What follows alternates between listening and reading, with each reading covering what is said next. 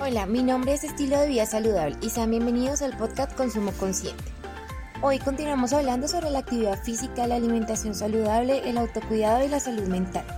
Uno de los aspectos más importantes es la actividad física y según un estudio, ser físicamente activo actúa como un factor de protección frente al consumo de alcohol y quienes asocian esta práctica de actividad física presentan una menor probabilidad de consumo de alcohol. La actividad física hace referencia a cualquier movimiento corporal voluntario, repetitivo y producido por los músculos esqueléticos, que exija pues un gasto de energía. Hoy en día la cultura del movimiento se relaciona con la manera en la que las personas incorporan estos comportamientos y conductas que implican la actividad en todos los momentos del día para garantizar que pues el cuerpo esté en movimiento y que nos ayude eh, esto se da al movernos cada día. Igual también las personas cuidan su salud y aumentan también su bienestar y calidad de vida al realizar alguna actividad física, ya sea de alta o baja intensidad.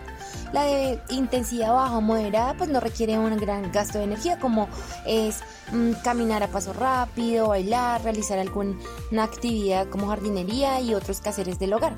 Cambio la actividad vigorosa e intensa son por ejemplo los deportes, los juegos, el fútbol, el baloncesto, el voleibol, la rutina de aeróbicos. Eh, entre la natación también está la bicicleta. Todas esas son actividades intensas. Las prácticas también alimentarias son muy importantes para ayudar como a prevenir eh, ese consumo y mantener nuestro cuerpo sano y con grandes beneficios. Es muy importante eh, seleccionar el consumo de alimentos durante pues, esta etapa de adolescencia, ¿no? Es también determinar en qué lugares estás comiendo y que esos alimentos te van a ayudar también en tu estado de ánimo. También mirar que la compañía es muy importante eh, porque a veces nos dejamos influenciar como de esos paqueticos, como que la amiga está comiendo paquetes, entonces vamos y todos comemos paquetes. Entonces es verificar todas estas situaciones.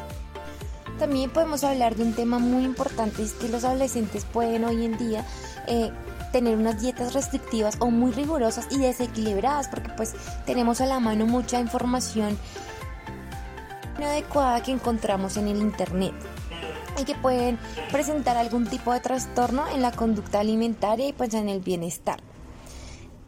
Les voy a dar unos tips y unas siguientes recomendaciones para este tipo de alimentos. Entonces, eh, lo mejor es consumir alimentos frescos, que no sean enlatados, que no tengan tantos conservantes, los embutidos.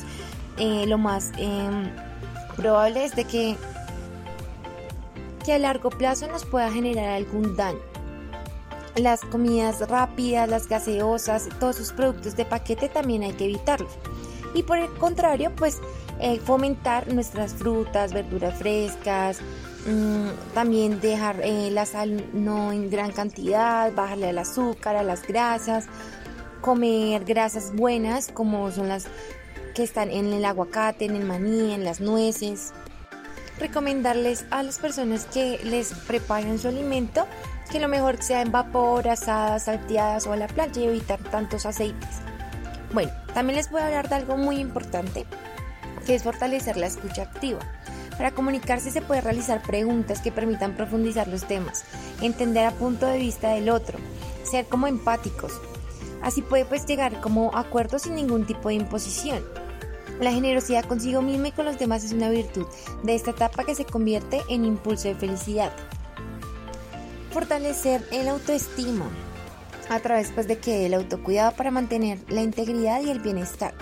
Los adultos mayores deben también valorar sus habilidades, experiencias y sabiduría, fortalecer las relaciones de amistad y crear nuevos lazos con otras personas que se encuentran pues, en su misma etapa, afrontar los conflictos desde una postura de escucha que permitan expresar las emociones y entenderlas del otro para poder llegar a acuerdos, aceptar los cambios en el cuerpo y en la mente, a través de actividades como juegos de mesa, caminar, estiramientos, compartir con otras personas, infinidad de actividades que se pueden hacer.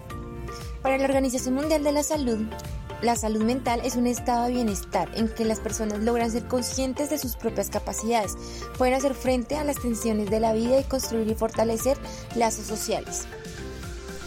Espero que estos tips les hayan funcionado y que los lleven a la práctica diaria.